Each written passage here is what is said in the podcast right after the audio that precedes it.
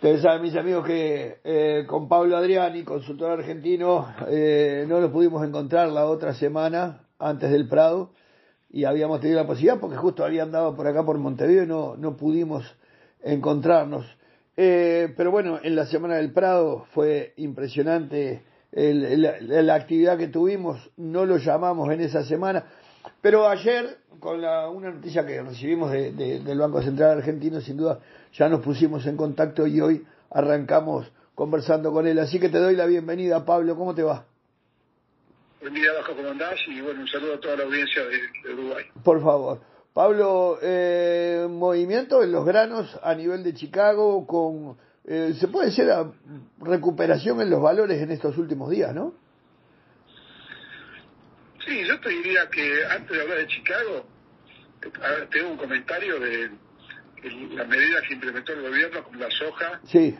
eh, a 200. O sea, el gobierno implementó una devaluación a medida para un solo producto del 40% con plazo de vencimiento. Esto nunca se vio en la historia. Sí.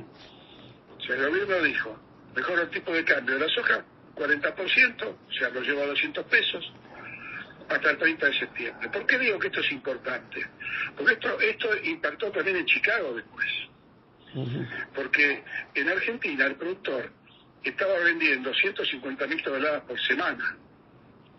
Te puedes imaginar, 150 eh, mil toneladas por semana, son 600 mil toneladas por mes. La industria procesa 4 millones de toneladas por mes. En la industria está en rojo 3 millones 400 mil toneladas. O sea, no tiene, no tenía suficiente físico para moler la industria aceitera. Estaba a riesgo de hacer un parate obligado por falta de soja física, por primera vez en la historia. Esto la industria aceitera se lo comunicó al ministro Massa. Le dijo, mira que si no haces algo, nuestras empresas van a empezar a cerrar porque no, tienen físico, el productor no vende. A raíz de eso, el domingo 4 de septiembre, el ministro Massa anuncia esta medida que fue positiva para los productores porque vieron mejorar su precio de compra, perdón, su precio de venta en un 40%. Y la sorpresa que en dos semanas los productores vendieron 8 millones y medio de toneladas. Pero, pero ahora con fecha 19 salió un comunicado que tampoco, que el Banco Central no les dejaba comprar dólares. Sí, pero esa es una medida eh, que, no va a tener efecto real porque el productor puede a una cuenta especial en un banco privado y, acogerse a una disposición del mismo Banco Central que esos pesos que deposita el productor eh, pueden generar un interés y además estar atado a la evolución del tipo de cambio oficial. O sea que con eso, con eso está, te está garantizando que si el dólar en Argentina aumenta su ritmo de devaluación, como es lo que va a pasar en los próximos meses, el productor está totalmente cubierto. No tiene dólares, es cierto.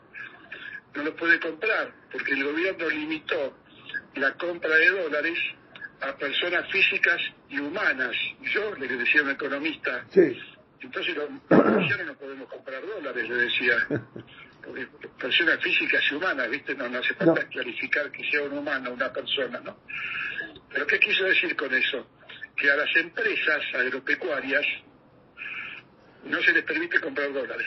Yo sé muy bien que en Argentina y en cualquier parte del mundo, no sé en Uruguay, pero en Argentina un productor de 10.000 hectáreas no tiene a nombre de él, eh, está a nombre de él, la de 10.000 hectáreas, pero no, no tiene el, nombre eh, jurídico legal de Pedro Rodríguez Campos. Tiene un nombre de una estancia, una SRL, una sociedad anónima, porque son superficies que requieren de un andamiaje legal impositivo distinto.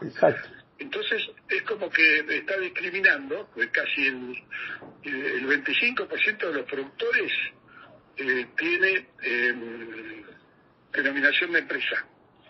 Pero ¿qué sucede? Son los responsables del 75% de la venta de soja. Entonces, el 75% de los productores, que son personas humanas, tienen el 25% del negocio. ¿Qué te quiero decir? De los 8 millones y medio de toneladas, el 25% poder ir al dólar libremente. El 75%, que son empresas, no pueden en términos de volumen.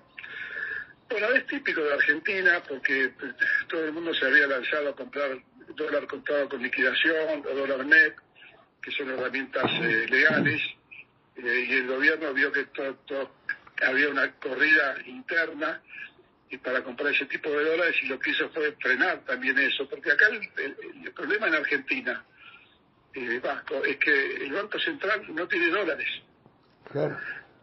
No tiene forma de, de, aumentar sus reservas en dólares, porque la cantidad de dólares que se van en importaciones, en pago de energía, de importación de energía, en pago de intereses de deuda, eh, no alcanza su barril y fondo. Y eso que estamos en un año donde la liquidación de, divisas del sector agropecuario fue un récord histórico.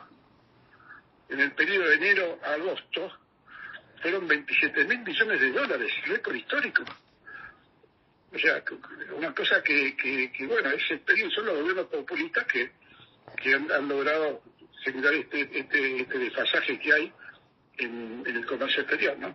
Ah, ah, ahora, analizando un poquito eh, la situación eh, eh, económica, está complicado para, para el gobierno argentino que está sin dólares y para los productores que necesitan dólares también para comprar y para, y para importar, ¿no? Sí, pero los productores tienen el dólar como reserva de valor. O sea, y, y, como no pueden comprar dólares, se quedan con la soja como reserva de valor. Sí. Entonces, cuando el gobierno le favorece y le, da un 40% más el precio en pesos, con la devaluación, todos salen a vender soja, porque están vendiendo soja al 40% arriba de lo que vendían antes de la medida. Mucha plata. En el mientras tanto, cuando el productor se da vuelta y quiere comprar insumos, esos insumos, si bien están dolarizados, están en pesos y los insumos en pesos no aumentaron el 40%. Entonces, ¿esta medida que generó? Esta medida generó una corriente compradora muy fuerte de productores de cualquier cosa que camine. Un auto, una pulverizadora, eh, semillas, fertilizantes, agroquímicos, eh, y, muchos comprando para la campaña 23-24. Ya tenían comprada la 21-22, 22-23. Eh, ha generado esto, pero también ha demostrado que el tipo de cambio en Argentina está atrasado y el gobierno va a tener que tomar medidas. Yo creo que de acá hasta diciembre el gobierno tiene aire, tiene aire, y vos sabés muy bien que todos los grandes cambios en la economía argentina se producen siempre en el verano. Claro. Siempre en el verano que aparece una, devaluación, un congelamiento de depósitos, todas las malas palabras que, que ya conocemos los argentinos. Bueno, bueno. A nivel de, de eh, Chicago, hoy en la mañana bajó, pero ayer y anteayer recuperó bastante los valores, ¿no? Chicago hay que verlo desde el punto de vista estructural, no del día a día. Y la estructura dice que Estados Unidos perdió 30 millones de toneladas de maíz en, año contra año y todavía no, todavía, todavía empieza la cosecha, todavía no terminó. El Mar Negro está provocando serias, eh, serios problemas a nivel internacional con el anuncio de Putin de convocar a 300.000 soldados para hacer una segunda invasión a Ucrania, con lo cual los precios del trigo volaron por el aire. Claro. Chicago. Eh, Argentina, que tuvo problemas de sequía, que no pudo sembrar el maíz. Recién llovió este fin de semana, no, no el 100% de las zonas, pero llovió en un 20-25%. Brasil, que no tiene lluvias. Acá Uruguay también. Bueno, exacto. Brasil arranca primera semana de octubre, la siembra de maíz, y en Mato Grosso y en el centro este no hay, no hay lluvias, no llovió y no hay pronóstico de lluvias. Con lo cual, ¿qué te quiero decir? Eh, en soja, Estados Unidos reduce la producción americana, la redujo 4, 4 millones de toneladas y el mercado explotó. Fíjate qué sensible que está. No se puede sembrar la soja de la Argentina, no se puede sembrar la soja en Brasil.